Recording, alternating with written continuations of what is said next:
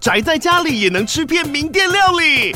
最懂吃的美食平台宅点心满周岁喽！二月二十六号至三月三十一号，周年庆消费满千折五十元，满两千折两百元，限量五十组超值组合包，原价二四九九元，特价二四零零元，搭配专区优惠再折两百元。鱼子烧麦、老爷叉烧、鲜肉汤包、墨西哥起司煎饼，揪朋友来家宅着吃更好吃。马上点击链接探访宅点心。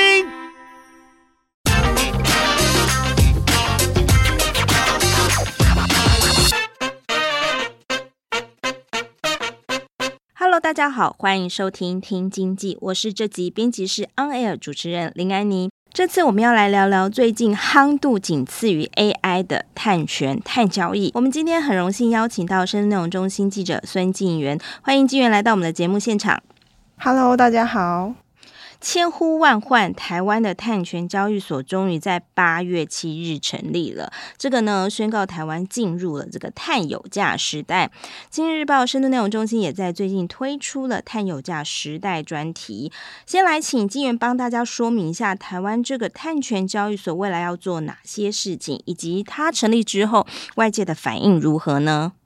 好，就是这个碳交所呢，我们就直接简称碳权交易所，叫碳交所。就是它目前主要的业务有三个，一个就是呃国内的碳权交易。企业跟企业之间，大家有碳权可以交易，可以在这个平台上面。然后再来就是国呃代理国外的碳权买买卖，然后最后就是碳咨询。那目前的话，初期是会先从碳咨询开始，因为可能大家都不太了解，说，哎，我这个碳权到底要先做什么？那等这个碳费开始实施之后，那碳权就会慢慢的跟上来。那碳费呢，就是要等到明年的上半年，等到这个呃。环保署跟费率咨询委员会就是都已经讨论好之后，然后确定说我们碳费应该企业要怎么缴交，然后才会进行后续的一些碳碳权交易。那碳权简单来讲就是排碳的权利，可是是因为台湾跟国外的这个碳权可能有有一点不一样，那。在这个台湾的部分的话，目前我们是可以，就是讲，应该说以英文来讲，国际上大家比较会讲，就是碳信用，就是 credit 的部分。哦，那碳信用就跟我们讲的碳权交易其实是一样的，是不是？对。哦，只是说国外可能就是用这个。碳信用 credit 这样的名词，然后只是说我们翻译成中文之后，我们讲的是这个碳交易，对碳权，就是我们排放可以可以排放容许排放的权利。嗯、但欧盟的 allowance 就是讲说，呃，政府它给你一个许可，就是会员国内你每个企业你可以拥有排放的许可的量。那你这个许可的量呢？比如说我给你一百吨好了，你如果今天排放九十吨，你就有多的十吨的。余量你可以拿来做交易，但通常这个 allowance 是每年会越来越少，就是你能排放的量是会越来越少的，所以基本上企业都是还蛮洗手的，不太会拿出来交易，对，不太会拿出来交易。嗯、那台湾的部分，我们施行的制度就是碳信用，就是政府没有规定说你一定要减量，没有给你一个限制说你今天一定要减到什么程度，你能够排放有多少。多少的量不是这样子，因为嗯、台湾其实还在发展中，就是这个这个部分的话，可能要求企业马上减量，再加上台台湾是制造业大国嘛，可以这样讲，就是如果一下子要求你减这么多量的话，其实对台湾的企业发展来说是会有一点限制，所以政府他们就会觉得说，我们现在就是呃以自愿减量。然后，或者是说，你可以用一些方法，让你自本身就是公司的这个排碳排放量降低之后，你可以拿这个排放量做来拿出来，再跟别人交易。因为你可能是在这个供应链上面，在呃国际供应链上面，台湾的一些企业，你需要就是碳中和，比如说像是苹果的供应链，你可能苹果会要求你需要碳中和，所以。这个企业它就会需要碳权，如果它真的没有办法做到减量的话，对，因为有一些船产公司，他们可能就是本身可能就是石化产业，对，那要真的碳非常多，对，要不然就是用电大户，那要怎么减量？这个其实政府没有规定你，但如果说你是在供应链上面的话，供应链就会要求你。对，这样听起来，我就是说，在国际上，哇，竟然告诉我们两件事。第一个呢，在台湾的这个碳权呢，我们讲碳权、碳权、碳权，在国外时它可能会翻译成这个碳信用。好，然后第二件事情呢，它其实讲说哈，国际上有关这个碳信用或者说这个碳权交易，主要有两种模式。一种模式呢，就是这个政府呢，某个地方的政府会要求，就是诶，某某某企业，哪些企业都是要再给你一个限额，你这个能够排出的这个 CO2 必须在这个限额之内啊。如果说你低于我这个限额呢，看你多出来多少，这个东西就可以多出来东西就可以拿出来交易。不过呢，这个国外这个实践的这个情况是说，哈，就是今年给你这个额度可能是某一个水准，隔年可能又要递减递减了。所以对大家来讲啊，我可以拿出来交易的空间实在太小了，所以其实很少有人他会把它拿出来交易这样子。那在台湾，因为就这个进源所说，哈，台湾这个因为我们是制造业大国，其实很多这个。产业都是还在这个发展，在这个减碳的发展初期，一下子给大家一个限额，叫大家在只能在这个额度内去做这个 CO2 的排放，是非对大家来讲可能是非常痛苦。所以现在的采取方法是这个自愿减碳。刚刚还有听到一个哦，就是这个碳中和。碳中和讲的其实就是说我这个排碳制造过程中的排碳。如果说我没有办法一下子就是去减少我这个排出来的碳的话，我可能要想办法，比如说我可能要去购买绿电，或是我从哪边地方去，嗯，比如说在很多人会在国外去参与一些这个碳权的专案，就是啊，我买了一片森，哦，我参与了某一片森林的这个保护，所以呢，我取得了多少这个二氧，减少了多少二氧化碳，彼此可以冲抵，这叫碳中和。那感觉哦，这个。刚刚听到的这个呃碳碳权，它它形式有蛮多的哦。那可不可以再请金源来科普一下？因为刚才有听到一个，就是碳交所，台湾碳交所初步上路，但是它其实还没有开始交易，对吗？对，还没有。它只是开始做这个咨询哦，因为大家可能很对对这个问题还蛮多的哦。那刚才有听到一个时间点哦，就是说，哎，台湾什么时候可能开始这个碳权真正的这个交易哦？有可能出现在明年这个有台湾有了碳费哦。那这里可不可以请这个？金援帮忙科普一下哦，像什么是刚才讲的这个碳权、碳费、碳税，在碳费之前好像又有讲到这个碳税哦，这几件事情是有关系没关系啊？还是说其实他们彼此就是各自独立讲不同的事情？但是刚才听起来又有点关联呢。碳权交易的上路要取决于碳费，这又是为何呢？好，就是前面讲的这个碳交所未来要先征收碳费，我们碳权才可以开始交易。那因为有一些问题是说，假设今天企业它的减碳成本很高，它减碳成本比碳费还要高，就是。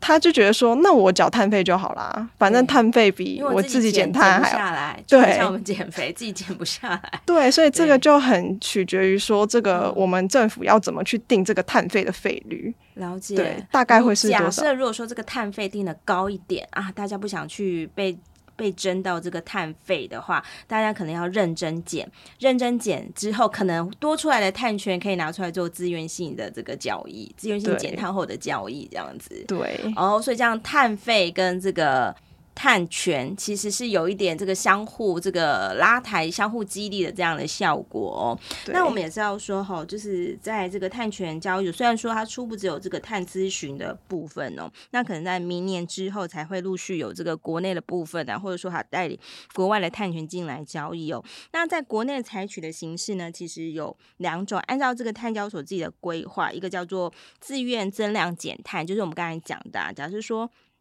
卖方啊，卖方就是我们一般可能一般的制造业，它产生的这个碳权哦，就是它经由这个在制程中很努力去减碳产生的这个碳权，经过测量报告认可之后，它可以跟环保署提出专案的申请。那另外一种叫做增量抵换的交易，这个也是可能以后会有的。那他讲的部分呢，比如说这个民众购买电动车，或者说未来这个农民啊，汰换自己的这个农机。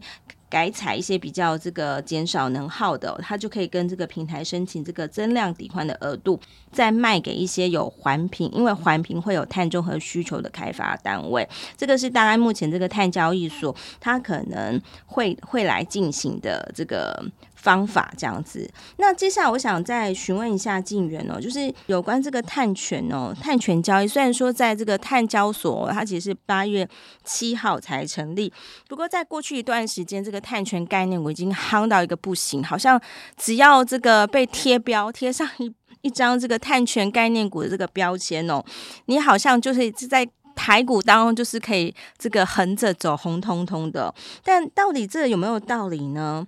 静原怎么看？这个、这个就是很没有道理，很没有道理。嗯，对，因为其实就是有访问过一些专家学者，他们是讲说，呃，现在的话，其实台湾还没有所谓真正的碳权概念股。一般来讲，我们讲这个碳权概念股，它可能是碳权这件事情是攸关到一间公司的生死的。对，对，并不是说我今天有森林，然后我今天。就是制造一些碳排很低的产品，我就等等于拥有碳权，这不一样。但是大家可能会就是跟比如说像特斯拉混淆，因为特斯拉就是在这个二零二零年之前，就是靠着碳权就是大赚一笔这样子。但是这是因为呃欧盟的关系，就是欧盟他们本身就有这个刚刚提到的 allowance 这件事情，他们就是规定说，你这个汽车上路，你碳排要在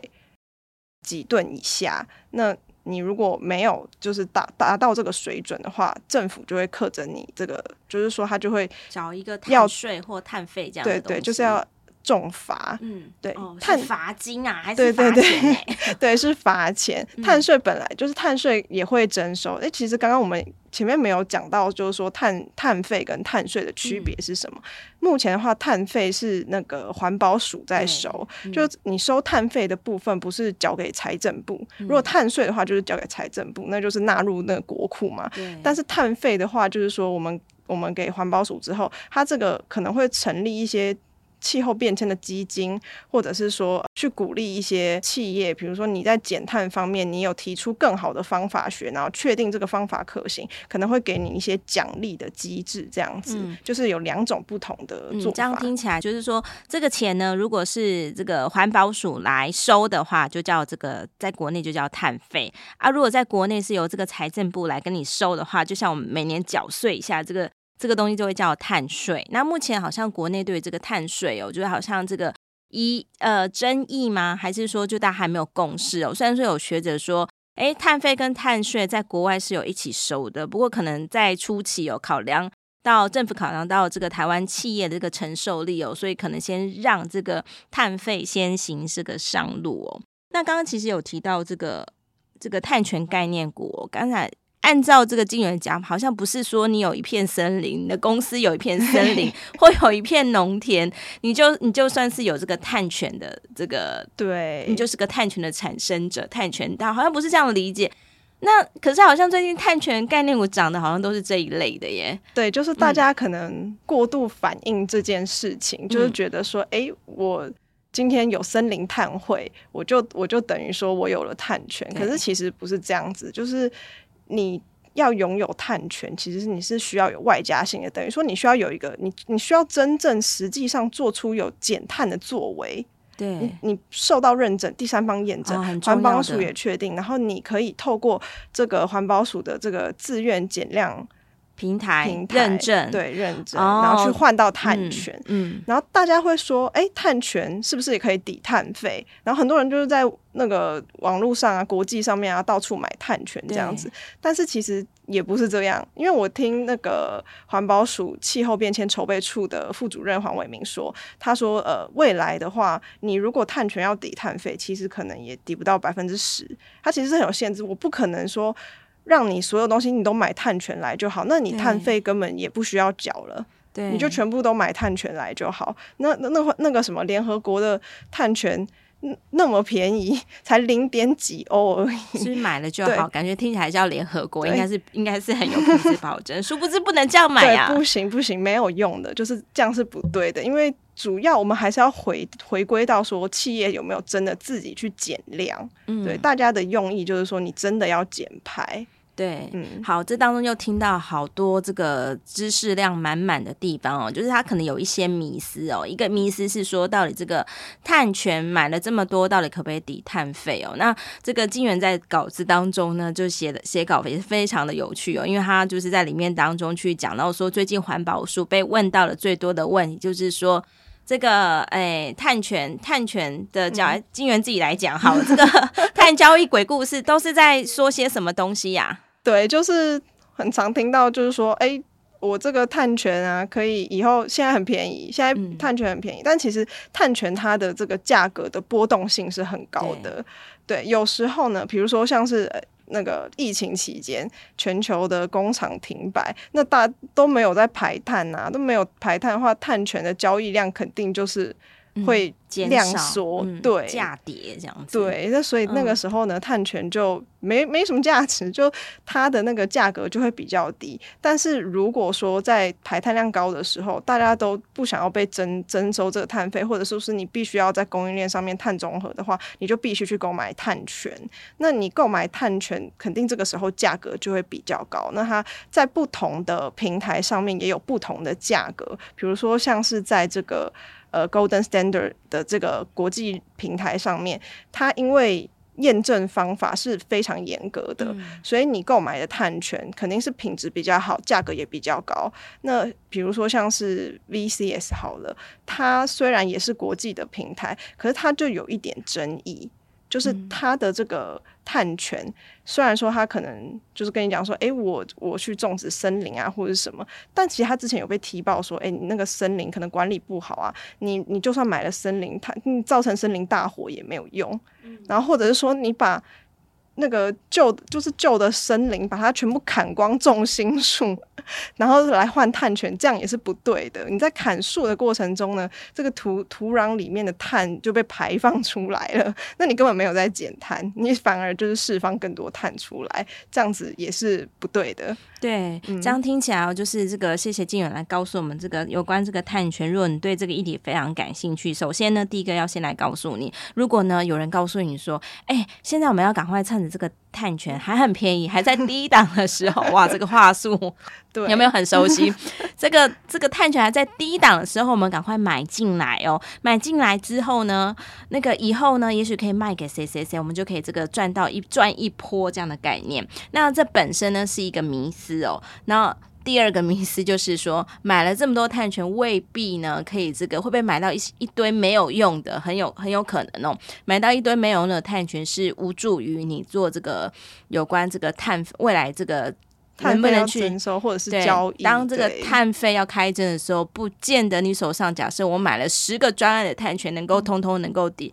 对，刚才那个金源有说，这个环保署的官员告诉我们说，他很怀疑，就是现在大家这个疯狂去买这个碳权呢，未来到底能够能不能够抵换这个碳费？因为站在政府立场，他其实。最要紧、最希望大家做的呢，就是企业减碳，而不是说，哎，我们靠着这个缴碳费啦，或者说靠着去跟别人买碳权，然后我就自己就不用做了。政府最大的这个希望还是大家这个要实实地的这个身体力行去做做这个减碳。那所以其他其实只是一些补充的办法，或者说他只是奖励你，希望说这个，哎，给你这个胡萝卜，有这个碳权的交易，鼓励你，你要好好。做减碳，或者呢，他给你一个棒子，就是这个要给你收这个碳费，希望你能够赶快开始减碳。所以说，这个这当中哦，就是有一些这个迷思，请大家一定要这个。避免掉到这个陷阱哦。那刚刚其实有讲到说这个碳权概念股的问题啊。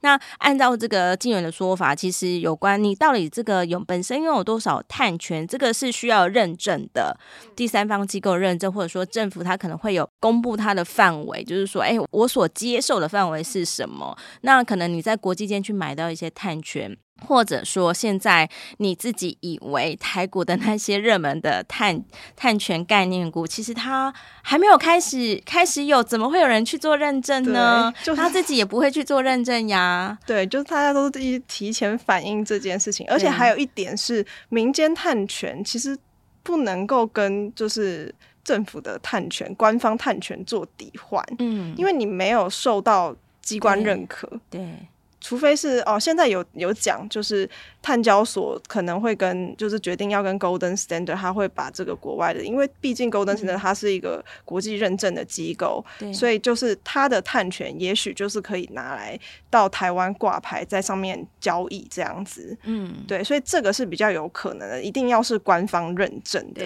对，这个是很重要的，嗯，不能随便买。对，像现在可能很多人把这个碳权呢，把它理解为一种金融商品，嗯，那其实它其实跟比如说我们去美国买股票啦，或者说跟我们在台股买股票，或者说我们去香港买股票，其实。它的意义是不太一样的，像比如说在台湾的这个碳权交易所，这个碳交所其实就很明白的告诉你哦，目前我们只有碳资讯，我们还没有开始 交易，而且就算未来开始，明年上半年开始开开征这个碳费之后，有这个碳交易之后呢，我们的交易也仅有这个法人可以来交易，这个一般的自然人呢是没有办法在这个碳交所来交易这个碳权的，所以呢，最近呢，真的要请大家要特别。也留心了，因为我们之前的采访，在之前在做那个诈骗专题的时候，就已经有专家预言了。他觉得说，碳权这个接下可能是下一波，嗯、下一波之后可能会变成一种这个呃，容易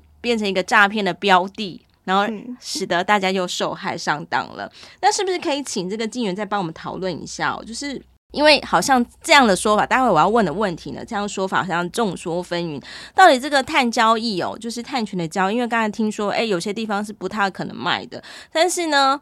又感觉现在又有碳权交易，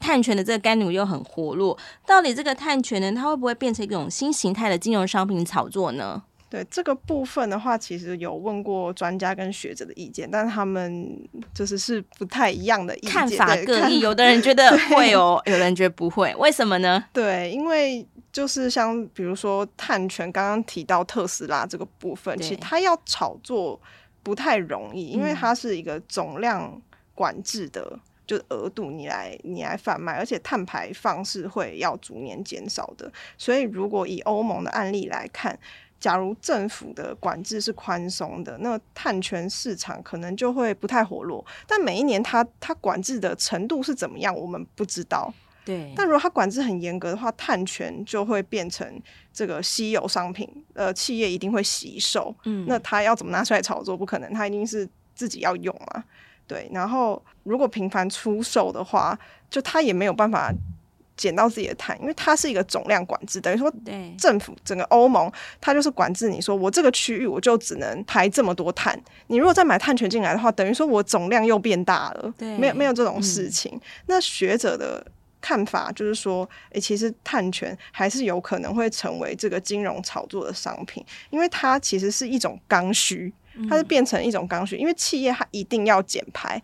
然后在政府的政策上路之后，你如果没有减排的话，你只能拿碳权来交易，不然你还能怎么办？你要碳中和，你只能这样。那大家一定会，呃，这个在有有这个一定的量的下面，就是说我们只有一定的量，我们也没有很多的碳权可以拿出来卖。那这个部分一定会。让碳权越炒越高，主要还是看政府的政策是怎么走，或者是我们的那个法规是怎么定的，嗯、才才能够呃知道说后续它有没有可能真的成为金融炒作的商品。对，这样听起来好像有两种论调，一种思维是觉得说，哎，现在其实很多国家它是采取这个总量管制的，那在总量管制底下呢，就是每年这个量会往下走，然后其实它已经是一个稀有的商品了，这个很多人是吸收不想拿出来卖，然后但是第二派也蛮有趣的哦，他觉得说正是因为是稀有商品，而且是刚需，因为每个企业呢，每一种不管你在什么行业，你可能都会面临到这个减碳要求的这个规定哦，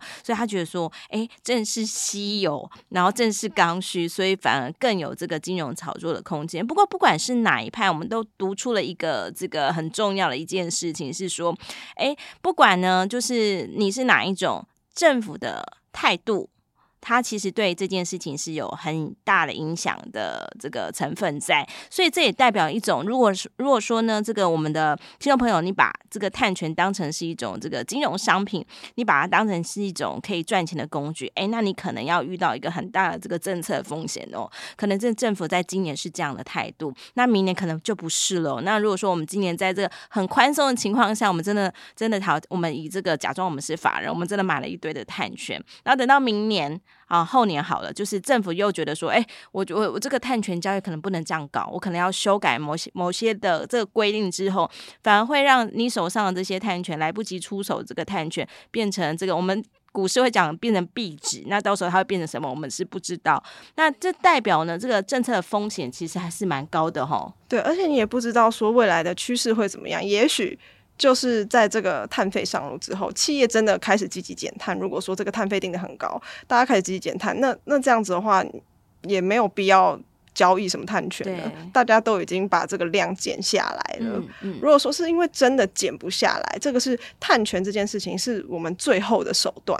我真的减不下来，但是我又需要我，我要在这个供应链上面，我需要碳中和，我需要符合政府的法规，那我最后最后才来买这个碳权，应该是这样子的思维。对，嗯、所以这这个真的，我们还是要再次，这个最近这些诈骗太盛行了，真的，如果说听众朋友碰到这朋友跟你讲说，现在我们赶快来这个炒一波，你真的要非常戒慎恐惧哦，因为这当中的这个风险是蛮多的，其中这个最大的这个风险就是来自于政府的这个法令是会变动的，而且不只是。政府的对这个探权的这个态度，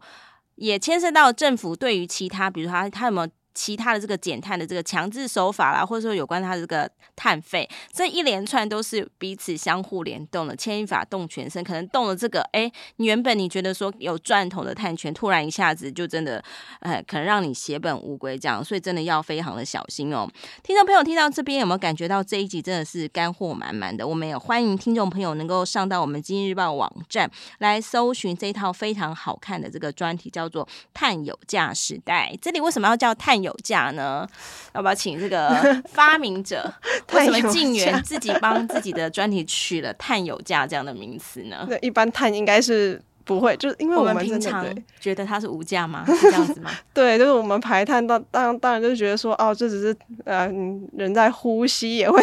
排放二氧化碳嘛，然后那个。农业啊什么的，工业什么的都一定会排放二氧化碳，嗯、但其实这个这个东西是会破坏我们的环境的嘛，会会让我们的企业永续发展会受到这个阻碍。那大家就要给他定一个价格，你排碳是有代价的。对哦，这个就是这一套专题名称的由来，嗯、你排碳是有。有代价的，然后你这个代价呢，可能要么你就是付这个碳费、碳税，要么呢就是，哎，你做得好，你也也许有机会这个省下来的这个碳权可以这个帮你赚，企以企业来讲，你有机会赚到一点点钱这样子哦。嗯、好，我们刚才呢一直在谈这个，一直都有在这个。刚才我们过去的对话中一直有提到这个特斯拉，我想最后呢，我们来聊一下特斯拉。特斯拉这个案例真的是蛮特别的。我们知道说，其实特斯拉不是一开始就赚钱的。特斯拉创办人就是这个我们讲科技狂人这个马斯克，埃隆马斯克，他创了很多的。很厉害，非常有前瞻性的公司，比如说 SpaceX，就是可以这个发射火箭。哎，以前没有人想说这个民用火箭这样子，以前都是这个军方的这种东西哦。嗯、那他发明了，他他创造了这样的公司，那他也创造了这个电动车特斯拉，现在真的是非常夯到一个。夯到一个大家都都都知道他是谁这样子。嗯、那这个特斯拉其实在他不是一开始推出就赚钱嘛？刚才如晋元所说，他其实在二零二零年之前，他是很辛苦的，很辛苦的让自己不要倒掉。那他让自己不要倒掉的一个方法就是，哎，这个马斯克后来很多人都说这个马斯克好有远见哦，他去布局了这个。欧欧盟的这个碳权呢，让自己变成一个这个碳权大户，就赚了很多的这个碳权。哎，这到底这这是一段什么样的故事啊？对，就是因为呃，欧盟它就是一个总量管制额度的这个碳权嘛。因为汽车你一旦上路之后，它就规定你说，呃，我们刚刚前面有提到说，呃，你如果没有在它规定的这个排放量的话，你没有在这个排放量以内的话，你就会被重罚。那这个部分它。那个燃油车，他们燃油车的这车厂就会觉得说：“天哪，那我可能一顿就是我排放排放超过超过一顿，我就要缴哦，呃，我我有我其实有点忘记是大概多少钱，但是可能你一台车你成本可能就高出几十万台币。对你一下子高出这么多，你每卖一台车，你就要高出这么高的成本，那谁谁能够接受这种事情？那我如果可以的话，就在总量管制下，因为呃，特斯拉它是卖电动车，它排放量呢是在欧盟总量管制底下，比如说我排放呃规定只能排放一百，对，就是上路你只能排放一百一百吨的碳，呃，应该是没有那么多排放这个一百的量，我先这样子讲好了。嗯然后呃，如果说一般的燃油车，它可能会排放到一百二，那特斯拉的话，可能只排放到七十，那它那多的三十就可以拿出来给那些燃油车，嗯、这样他们就可以。不用再多缴那个罚金的部分，这等于是说那些燃油车，他跟他买下了这个特斯拉，省下了这些这个碳权，这样子。对对。不过我们必须讲，这一套的这个游戏规则是欧盟限定，只有在欧盟才可能发生。这样的逻辑是没有发生在美国或其他地方的。对，所以在此呢，也要特别强调一下，这个其实各个国家关于这个碳权，它对于它的这个。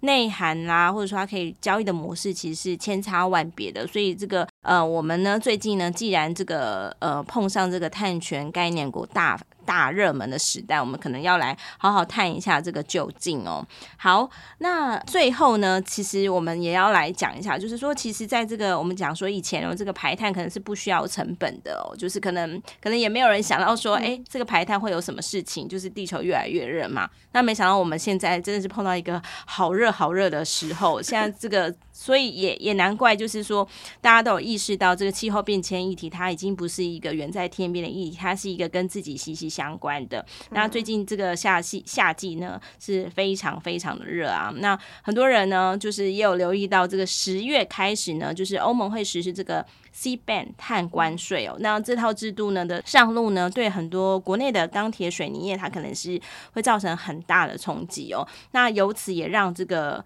企业它必须好好来想一下。不晓得金源有没有研究，就是这些公司呢，它它现在假设它里面有一个总经理，他现在要怎么来思索，到底我现在要要要做哪些事情是重要？关于我的减碳要怎么做？他们可能在思索哪些事情啊？对，现在第一第一点最重要的是，你整个企业要做的就是碳盘查，这应该是大家都有听过的。你必须先知道说你自己这个公司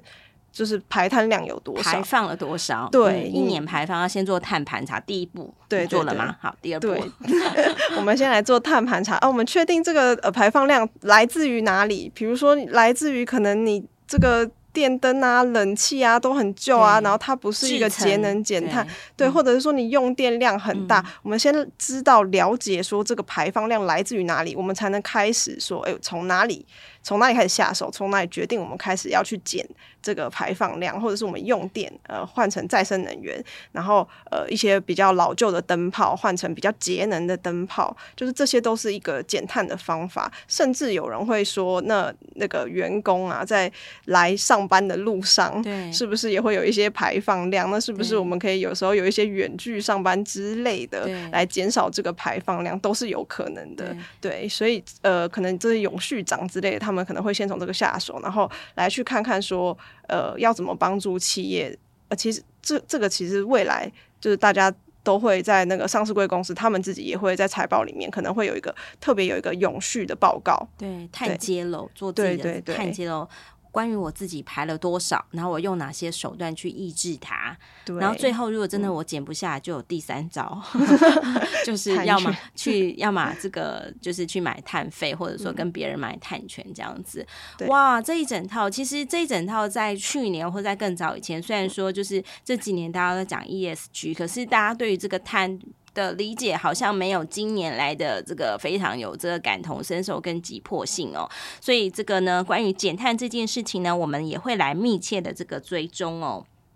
好的，今天我们谢谢静源来节目当中跟我们分享，希望对听众朋友们有所帮助。如果有兴趣，都可以到我们经济日报的网站来浏览相关文章。经济日报推出的数位订阅内容里面当中有非常多的国内外产业深度报道，有兴趣的听众朋友也欢迎来订阅。喜欢我们的节目，也不要忘了给我们五颗星的评价哦。好喽，我们这一集就到这里喽，谢谢静源，谢谢，谢谢，拜拜。拜拜。